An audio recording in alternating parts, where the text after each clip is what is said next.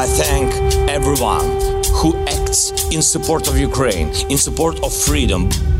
Так сегодня и так будет всегда. Спасибо. We need serious negotiations for peace based on the principles of the United Nations. E nell'attuale guerra in Ucraina assistiamo all'impotenza dell'Organizzazione delle Nazioni Unite. We must commit now to be in this fight for the long haul. We must remain unified today and tomorrow and the day after.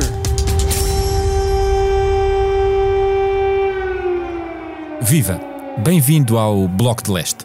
Eu sou o Martin Silva e hoje, em mais um programa deste podcast, em que falamos da guerra, olhando para outras fronteiras que não só as da Rússia e da Ucrânia, vamos debruçar-nos sobre a Hungria. Este é um país que já foi nome de império, noutros tempos, e que atualmente, em termos uh, demográficos e de tamanho, pode de alguma maneira ser uh, comparado a Portugal. Mas este é também uh, um país que nos últimos anos tem sido muitas vezes notícia por causa da sua liderança, e notícia nem sempre no bom sentido, com Viktor Orbán à cabeça de um regime que tem tido uma guinada no sentido populista e, se quisermos mesmo, a caminho de uma chamada democracia iliberal, um conceito da ciência política. O que é que está a acontecer na Hungria e porque é que devemos falar dela? Para nos ajudar nesta conversa, hoje vamos fazer um exercício um bocadinho diferente, dado que este programa tem tido convidados de fora do Expresso. Hoje contamos com dois elementos da nossa equipa, com o Pedro Cordeiro e com a Ana França. Dois uh, elementos da equipa de internacional do Expresso, o Pedro como editor, a Ana como uh, jornalista, mas ambos com um conhecimento profundo do que se passa no país dos magiares. Obrigado aos dois pela vossa presença. Sejam bem-vindos a este Bloco de Leste. Olá. Viva. Francisco, é um prazer estar aqui consigo. Se descobre a si próprio como poeta? Ah, essa é uma pergunta muito difícil de responder. Eu, eu, sou uma parte do braço que ele deixou para, para pôr em pé aquilo que ele queria. Se quiseres fazer um balanço da tua vida. Em contagem decrescente para os 50 anos do Expresso, Francisco Pinto Balsemão entrevista 50 personalidades ao longo de 2022. Não perca o podcast Deixar um Mundo Melhor, disponível em todas as plataformas e em expresso.pt. Pedro, Ana, porquê é que é importante olharmos para a Hungria quando falamos deste conflito no leste da Europa? Olá, Martim. Eu acho que é importante olharmos para a Hungria precisamente por vários dos aspectos que abordaste nesta introdução. Pela história, pelas relações uh, com a Rússia e com o que foi a União Soviética uhum. e, os, e as marcas que isso deixou, e por outro lado, pelo papel singular que, que o atual governo húngaro tem no quadro da União Europeia. Uh, ou seja, vamos indo por partes. A Hungria tem uma relação com a Rússia que vem de um tempo em que ambas foram impérios, a Hungria no quadro do Império Austro-Húngaro e a, e a Rússia no, no grande Império Russo. Uh, houve momentos no século XIX em que o imperador de, de Francisco José pediu ajuda ao czar da Rússia contra revoltas que encontrou, que, que enfrentou em casa. Um, depois houve, obviamente, na, na sequência da Segunda Guerra Mundial, o período em que basicamente a Hungria foi um Estado satélite, um Estado vassalo da União Soviética e em que, quando tentou erguer a cabeça e ser outra coisa, em 1956, vieram os tanques soviéticos uhum. e esmagaram a revolta de Budapeste e, e portanto, há, ali, há aí um, um, uma relação que, que, por um lado, é traumática, uhum. por outro lado, nos últimos anos, foi de alguma cumplicidade no âmbito da tal democracia liberal, que eu já agora digo que não sei muito bem é um, é um conceito que me é difícil de, de O conceito é do próprio Orbán. É do próprio Orbán e eu, eu, tenho dificuldade em, em, em, conciliar democracia com iliberalismo, mas a dele é de facto essa. E aí há uma aproximação, porque Orbán e Putin são dois líderes que veem no Ocidente democrático um, um mundo de decadência, uhum. depravação, até se quiseres, e, e declínio, versus o país liderado por alguém autoritário que defende os valores tradicionais da família, Um, e, e, e, portanto, rejeita coisas modernices como um, tolerância e reconhecimento de direito com os homossexuais, outros estilos de vida, uhum. aceitação da diferença, uh, combate ao racismo, inclusive, e que tem uma espécie de uma espécie de arcaísmo essencialista de um quase de um povo de um povo eleito. Ora, isso também pode, no caso húngaro, é preciso ver que a Hungria também, sendo um daqueles Estados que está ali no leste da Europa, é um Estado que tem características únicas. Por exemplo, tem uma língua que não é uma língua germânica nem eslava, uhum. é uma língua que só tem parente no finlandês e, e isso também lhes dá uma certa eh, singularidade cultural. Lá na Hungria, é? dizem, que, lá na Hungria dizem que Magyar é a única língua que o diabo respeita e eu achei essa frase absolutamente fantástica porque realmente acho que nunca ninguém vai conseguir aprender aquilo só passando muito, muito, muito tempo. Ana, pegando exatamente nas palavras. Um do Pedro e na uh, resenha uh, histórica uh, muito resumida, mas ao mesmo tempo muito informada que o Pedro acabou de fazer, como é que tu olhas para o regime de Viktor Orbán e para o seu para o crescimento do populismo radical na União Europeia e para o posicionamento deste regime no atual conflito? Um, um, o conceito de democracia liberal que hoje toda a gente usa foi pela primeira vez usado precisamente por Viktor Orban uh, num discurso que ficou bastante conhecido e, e de, em 2014, em que ele elege precisamente Turquia, Singapura, uhum. Rússia. Uh, Falta-me aqui alguns de certeza. Turquia, talvez? Turquia já disse. Uhum. Pronto, ele, ele elege essas, essa, esses países como estrelas no panorama da política internacional porque vê, vê o crescimento desses países sem preocupações que ele considera supérfluas, como, como as minorias uhum. ou com o politicamente correto. Ou, e, e, estando. Hum, ir à Hungria é, é, é, é, e falar com, com o pessoal do Fidesz, como, como eu fiz em agosto. O Fidesz é o partido, o partido Aliança sim, que o, está no poder. E que voltou a ganhar agora as eleições ano, uh, dia 3 de abril, com uhum. uma maioria bastante robusta, apesar de na oposição eles terem tido todos os outros partidos unidos para tentar derrotar o Orbán, e mesmo assim isso não foi possível. Uhum. Um, e, e, quando uma pessoa fala com, com esses apoiantes do Orbán, eles não são exatamente, não falam como fascistas, não são pessoas que uh, querem que os gays sejam presos e que as mulheres não fiquem em casa e que tenham filhos, não é nada disso. Aliás, eu acho que eles reúnem tanto apoio porque o que eles propõem é muito uh, senso comum que é vamos preocupar-nos primeiro com as famílias húngaras. Ninguém é preso por ser gay, deixem-nos lá estar. Ou seja, eles, eles não, não, não, não falam como islamofóbicos, isso não existe no discurso. Existe sim uma prioridade aos húngaros uh, porque são famílias, não é, não é por serem húngaros, eles, eles nunca te dizem isso. E eu acho que isso é, é um discurso que atrai muito facilmente Sim. pessoas que não, que, não, que, não, que não vão dizer que são xenófobas, não, não se sentem xenófobas, mas preocupam-se mais com os seus. E eu acho que isso é, é mesmo um ponto. É mesmo o que torna estes partidos, como a Lei e Justiça na Polónia, uh, agregadores de, de, grandes simpatias. Eles, eles são uh, partidos que, ao mesmo tempo que não se preocupam, que se preocupam com a maioria e que são conservadores ou ultraconservadores, uhum. têm na parte económica um, são quase de esquerda, ou seja, aumentam os impostos, dão muito dinheiro às famílias, uh, acham que, que de facto a, a, a, prioridade é investimento na saúde e na educação e, portanto, combinam, não é? Sim. Duas mas coisas é... que as pessoas tendem é... a gostar muito, que é um definição... amor ao país e, e, ao mesmo tempo. A definição exata dos regimes. Uh, uh populistas é, é um bocadinho isso, é uma definição híbrida do ponto de vista ideológico, em que pega um pouco Uh, pontos de vários uh, uh, aspectos. Mas indo, tu falaste das eleições de abril, vamos ao conflito armado na Ucrânia, envolvendo a Rússia. Como é que, Pedro, a Hungria se posicionou desde o início, dadas as simpatias com o regime de Putin e, ao mesmo tempo, a sua pertença às instituições ocidentais, se quisermos, como a União Europeia ou como a NATO?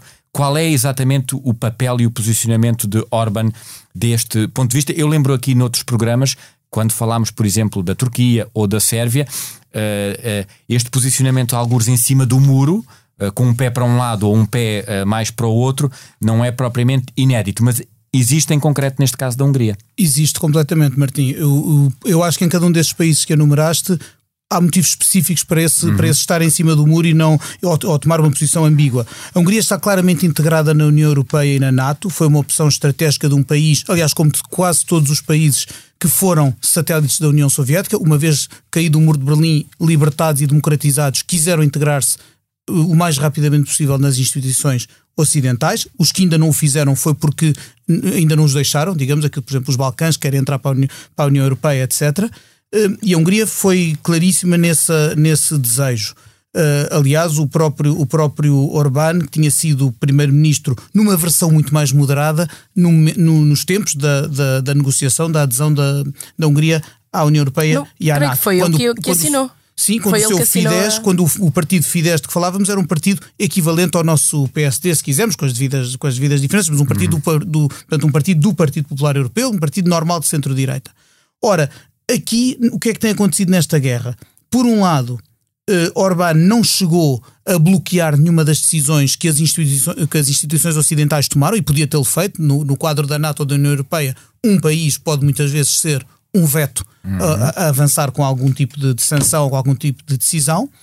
Ele não o fez, mas por outro lado esforçou-se ao máximo para usar o seu poder de, de, influência, ou seja, o facto de os outros saberem que ele podia vetar qualquer decisão, foi aproveitado por Orbán para conseguir que o desenho das sanções e que as decisões que foram sendo tomadas fossem o mais possível uh, adaptadas aos interesses da Hungria. Dou um exemplo. Quando, ao fim de muito tempo já de uhum. guerra, se decidiu que a União Europeia bania as importações de petróleo russo, a Hungria foi com a Eslováquia, pelo menos, e talvez outros países do. República uh, uhum. Sim.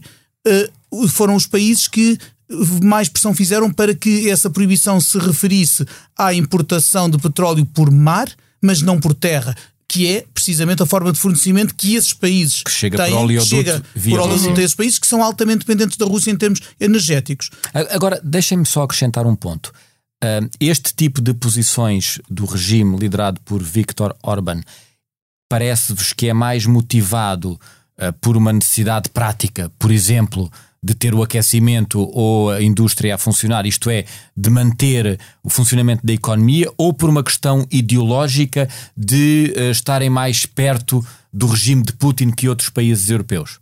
Há essa parte ideológica de uhum. entendimento, um, acho, acho, acho que há mesmo, porque quando Orbán passou a ir muito mais a, a Moscovo na, no seu. depois do daquele interregno em que ele é oposição no, nos Sim, anos exatamente. 2000 e depois volta a ser eleito na Sim, a segunda encarnação de Orbán é uma, segunda, é uma encarnação é, mais autoritária. Estamos tem... a falar da última década. Sim, basicamente. Um, sim. Ele é o primeiro-ministro há mais tempo em funções no, no Sim. Na, na, União Europeia. Mas teve aquele interregno em que foi oposição. Não, mas, mas, mesmo contando só desde que voltou, e, continua a ser o, mais, o que está há mais tempo. E pelo que eu, eu não eu estive a ler sobre isso, porque realmente eh, não há, não há muitas explicação, além do, da teoria da conspiração, porque é que Orbán se tornou assim tão próximo de Putin. Sendo que podemos dizer o que quisermos, mas a Hungria uh, pode apresentar objeções atrás de objeções e problemas com a União Europeia, mas podes espernear, como se costuma dizer, mas 87% de todo o investimento estrangeiro na Hungria vem da União Europeia. No 29% de todas as exportações da Hungria são de partes para a Alemanha, de carros que eles fazem na Alemanha. Portanto, a, a, Ana, o investimento russo é mesmo muito pouco e os chineses também. E não nos esqueçamos dos fundos europeus de que Orbán precisa. O que sinceramente, economicamente, não consigo, ver, não consigo ver uma grande razão económica. Mas, ok, há mas, energia, certo. Mas de alguma maneira, para os nossos ouvintes entenderem o que estás a dizer, é que por mais simpatia que Orbán possa sentir por Putin, Sim, ele... ao mesmo tempo ele não pode não, tem uh, uh, não pode negar não ou não pode arranjar uma forma de não. deixar de ter o dinheiro da União Europeia do qual depende. Tem poder, ou seja, a ligação à Europa, se quisermos hoje é em dia, muito é mais essencial. importante. Aliás, e, aliás, eles são muito, muito pró é, eles são muito pró Europa, os húngaros, 89%, e, e os polacos também, apesar de serem dois dois países cujos governos estão sempre a usar Bruxelas como bode expiatório, as suas populações são extremamente adeptas da, de, de, É de, de pertencer à UE. A própria posição do Orbán, sendo o Orbán, nós, nós incluímos sempre o Orbán na lista dos líderes populistas, de uma direita autoritária, etc.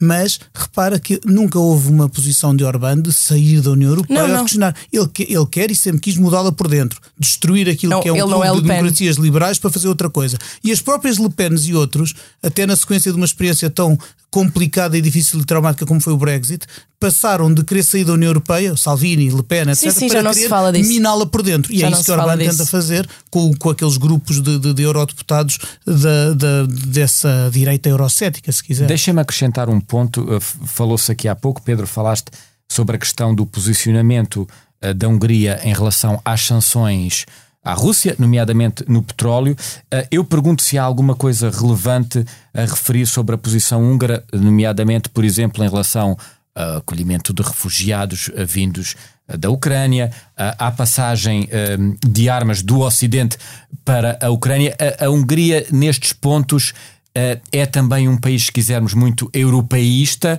ou mostra algumas resistências a esta ajuda à Ucrânia?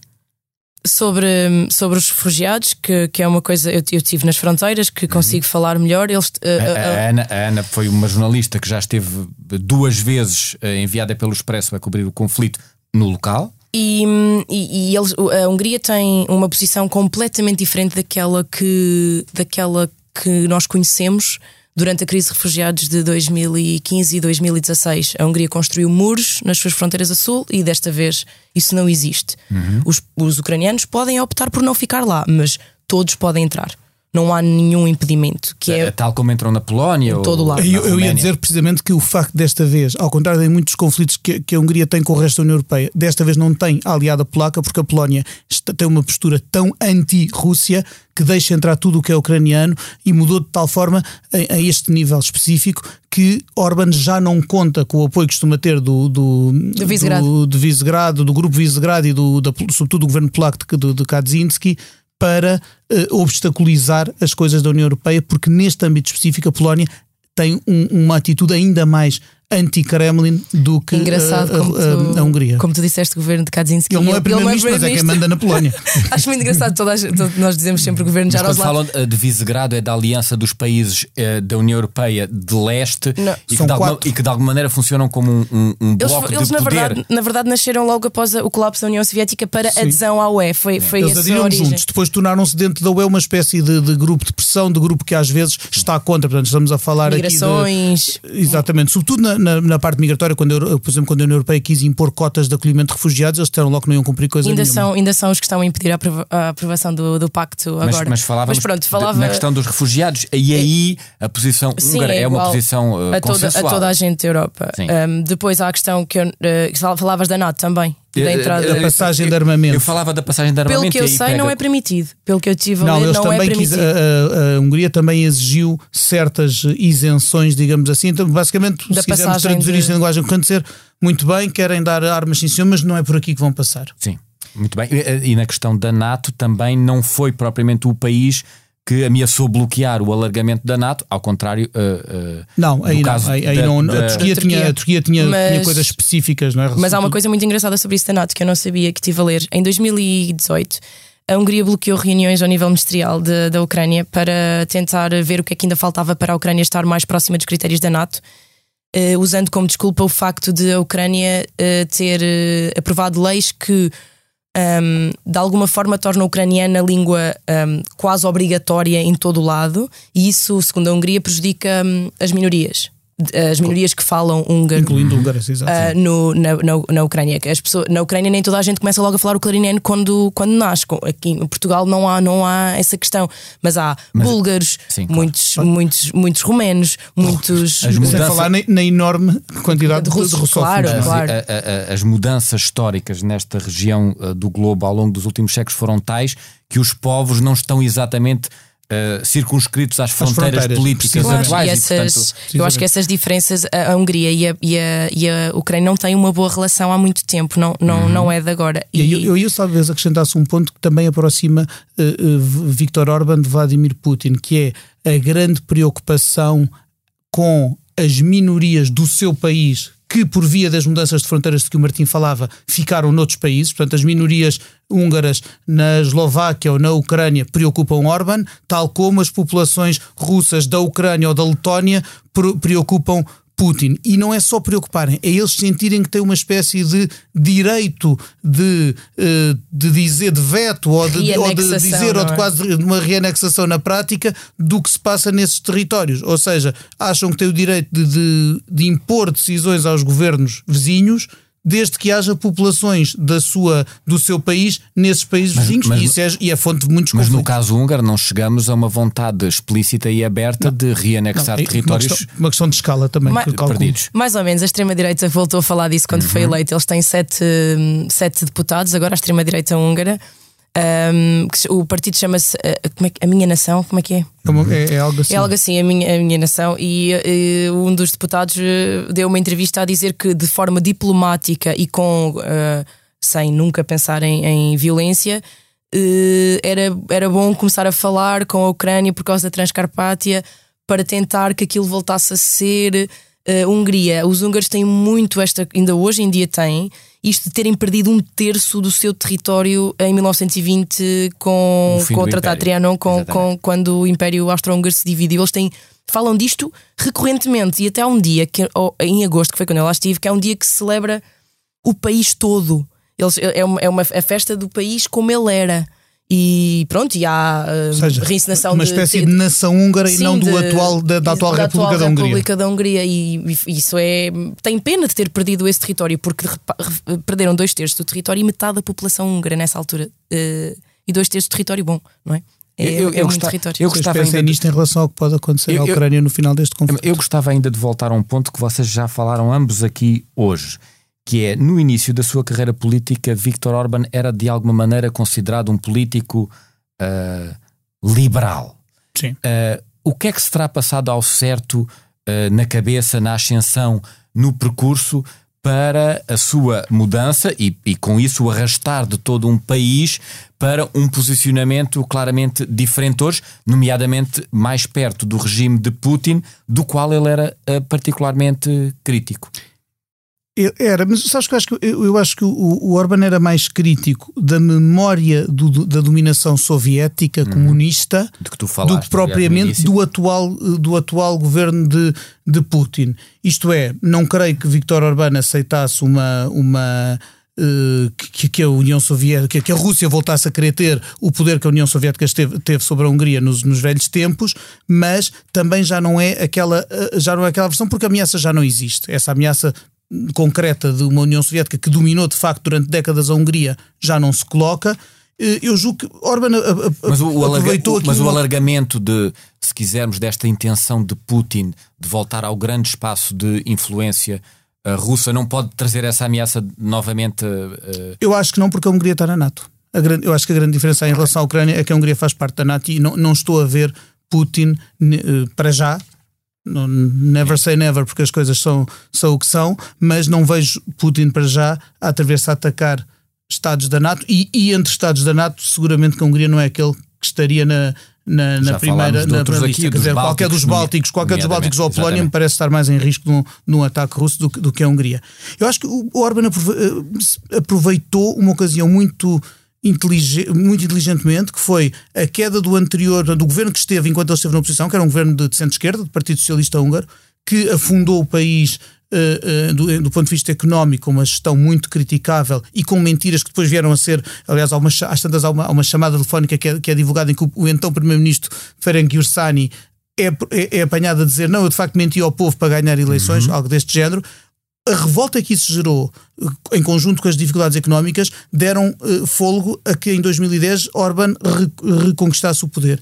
E, e, reconquistou com uma força tal, e também com, eu acho que há uma deriva de Orban ideologicamente para uma, para uma direita mais extrema, por um lado, mais intolerante, mais xenófoba, e por outro lado há um, há um oportunismo uh, que o faz conseguir expandir o seu poder, pôr em causa o Estado de Direito com uma, um ataque inusitada à independência, por exemplo, dos mídia ou do Poder, da, do poder Judicial, judicial nítido, nítido e que, que, lhe valeu já processos dentro da União Europeia, que aliás mas já tem que muito que eleitoralmente com, com Rússia, não é? frutos. Isto uhum. tem sim, tem muito a ver com a Rússia, do ponto de vista. Aí a cartilha é a russa É- é completamente. e é a mesma que seguem a Polónia e a, e a Hungria, mas isto eleitoralmente O- tem-lhe o valido. Ou seja, a o sua receita pode ser muito Sim. criticável, mas dá Sim. frutos do ponto de vista Op- eleitoral. Aliás, como a Ana toda também unida, falava. em abril último, a oposição toda unida não conseguiu, e não foi, não conseguiu por um triz, foi Não, esmagada. 35% contra 53%. É É, bastante. sim. mas quando, se, quando, as ele- quando há dúvidas sobre a própria forma Claro como há. decorrem as eleições, Claro isso depois há. também é uma pescadinha de rabo Claro, na o boca. Estado de Direito e a há democracia não são plenos E há ali. coisas super, hum, vamos lá ver, pequeninas, que não, não sei não sei se vale a pena explicar aqui, mas houve mudanças na lei eleitoral para que cada partido tivesse que ter um representante em cada microdistrito, não era o caso, ou seja, obviamente os partidos pequenos não conseguem ter, então há, há uma data de coisas pequeninas que se juntarmos. Há vários analistas que dizem que, vamos lá ver, é uma democracia porque não há votos comprados em massa, ok? Não é propriamente a Bielorrússia em que se transportam caixotes de votos de um lado para o outro, mas mas pode-se discutir se as pessoas têm mesmo acesso a toda a informação que precisam para A democracia votar. não pode ser só formal, não ou, tem que ser exato, substancial. ou, ou- ou se essas mudanças na lei eleitoral também não contribuem para já não ser exatamente Claro, uma, a democracia uma não é só votar de X em X anos, é, ter- é haver um Estado de Direito, eu- é haver eu- independência, é haver Eu liberdade. queria só dizer uma coisa sobre, sobre, sobre isso do, do, do do grupo de Visegrado que eu acho mesmo Uhum. importante. Em, que é, pode ser um bocadinho otimista, mas eu acho que esta guerra não obrigou os populismos a desaparecerem, mas talvez tenham sido obrigados a embernar um pouco. Porque na guerra da Ucrânia os poderes tradicionais, os partidos do sistema, a Europa e tudo isso uniram-se, não é? Então há, uma, há uma resposta comum daquelas forças mais tradicionais. Então eu acho que os populismos, por causa disso, não, não são tão importantes. As pessoas já não falam tanto em coisas disruptivas porque é necessário uma frente unida e isso acho que prejudicou o grupo de Visegrad, que está a passar um mau bocado. Porque, hum, apesar de eles terem sido todos, o grupo ter sido criado em, em 90 para, para a adesão de, à UE, hoje em dia os países que, que o constituem estão muito contra o Orbán. O, na Polónia, hum, os polacos são dos povos mais anti-russos. Isto pode ser um pouco xenófobo, e acho que ele não é necessariamente étnico. Eles não É têm problema história. étnico, é Mas é uma histórico. questão histórica e com- é, é un- uno da extrema esquerda da extrema direita. Não é muito difícil falar com um polaco que diga que temos que ter uma posição mais dialogante com os russos, não existe. Hum, mas não foi, não foi só. O, não foi só a Polónia que, que recentemente o, o Yaroslav que estavas a dizer, hum, Kaczynski, ele recentemente disse ao, ao Orbán que, que se ele não conseguia ver hum, a gravidade do que se passava em Bucha ou não tinha a certeza que o massacre aconteceu, devia então consultar um oftalmologista, porque aquilo era mesmo grave, porque o uh, Orbán disse que, não, que tinha que ir averiguar o que é que se tinha passado. E a Ministra da Defesa da Chequia também não poupou palavras recentemente e disse que tinha muita pena que a Hungria agora considerasse o petróleo ah, tão valioso ou mais valioso que o sangue ucraniano. Portanto, estão aqui dois países que eram do bloco mais eurocético ou, ou de pressão contra a Europa que, que claramente não estão ao lado do Orbán e, portanto, ele, ele pode ter perdido, ao mesmo tempo que ganha força porque a Europa precisa de unanimidade para aprovar sanções, também perde força porque os seus colegas de Vise- do do grupo Visegrado, estão extremamente estão muito, muito ao lado da Ucrânia, não é? Essa tua nota de otimismo é com ela que terminamos o programa. Não há muitas notas de otimismo normalmente quando falamos eh, deste conflito ou de questões eh, relacionadas com este conflito. Para finalizar, vamos pedir ao Pedro e à Ana uma sugestão ou dica que nos ajudem a saber um pouco mais sobre a Hungria. Pedro, a tua sugestão é. Olha, eu, a minha sugestão sobre hum, em relação à Hungria hum, é ler o que se publica, ainda assim, na imprensa hum, europeia sobre a Hungria. Há muito, nós em Portugal muitas vezes prestamos pouca atenção ou não a devida à Hungria, mas publicações europeias, nomeadamente destaco, por exemplo, o político.eu, que é um, é um portal de notícias eh, centrado na União Europeia. Um jornal Eh, digital, um jornal mas digital, muito influente Muito, muito influente a nível Bruxelas. europeu, em- sediado em Bruxelas. Tem muitas vezes artigos muito aprofundados sobre o que se passa na, na, na Hungria e, e nos vários países da União Europeia, mas em particular hoje estamos a falar da Hungria. Abrindo um bocadinho, abrindo um bocadinho de nada o, o nosso o, o âmbito e o, e o escopo, eh, se chama a atenção, foi relançado esta, este, este mês que passou um livro importantíssimo sobre a Rússia e o regime de Putin numa versão atualizada. Estou a falar do Putinlândia, do Bernardo Pires de Lima, editora Tinta da China, que é uma visão, é uma, uma revisão de um livro que saiu há, há já alguns anos e que, que foi inclusive muito distinguido na altura e que sai agora revisto à luz do conflito na Ucrânia. Obrigado. E julgo que também nos ajuda a perceber melhor tudo isto. Ana, a tua sugestão? Sobre publicações, uh, o Balcan, uh, para quem quiser ler sobre diariamente quase sobre os Balcãs e sobre toda esta, não só sobre os Balcãs, mas sobre a influência da Rússia em todo o, o, leste e Balcãs, o Balkan Insight é um, é um, é um grande. Balkan é um Insight. Insight é, um, uhum. é um bom site, uh, balkaninsight.com, mas a minha sugestão é de um livro que eu estou, uh, não, não, não acabei ainda, é o Danúbio, do Cláudio Magri ele é italiano, triestino, mais especificamente, o que não é bem ser italiano, porque toda a história de Trieste é assim uma coisa Já também. do outro lado do Adriático. Já não é bem, não é bem Itália, nem outra coisa qualquer. Um, na minha opinião, é um dos maiores intelectuais vivos, ele tem 83 anos, e o, o livro é basicamente ele, ele desenvolveu o conceito de Mitteleuropa, meio da Europa, vá. Um, e ele pega no Danúbio e conta a história de, de, todas as coisas que nós estamos aqui a falar, um pouco de Austro, do Império Austro-Húngaro e tudo isso, e como é que estes povos se desenvolveram um, à volta do Danúbio. E o Danúbio passa por Budapeste, portanto é, é mesmo um livro fantástico. História, também atualidade. Obrigado aos dois. Para a semana voltamos com mais um episódio dedicado a outras fronteiras. Pode ouvir o Bloco de Leste no site do Expresso ou subscrevê-lo em qualquer aplicação de podcast.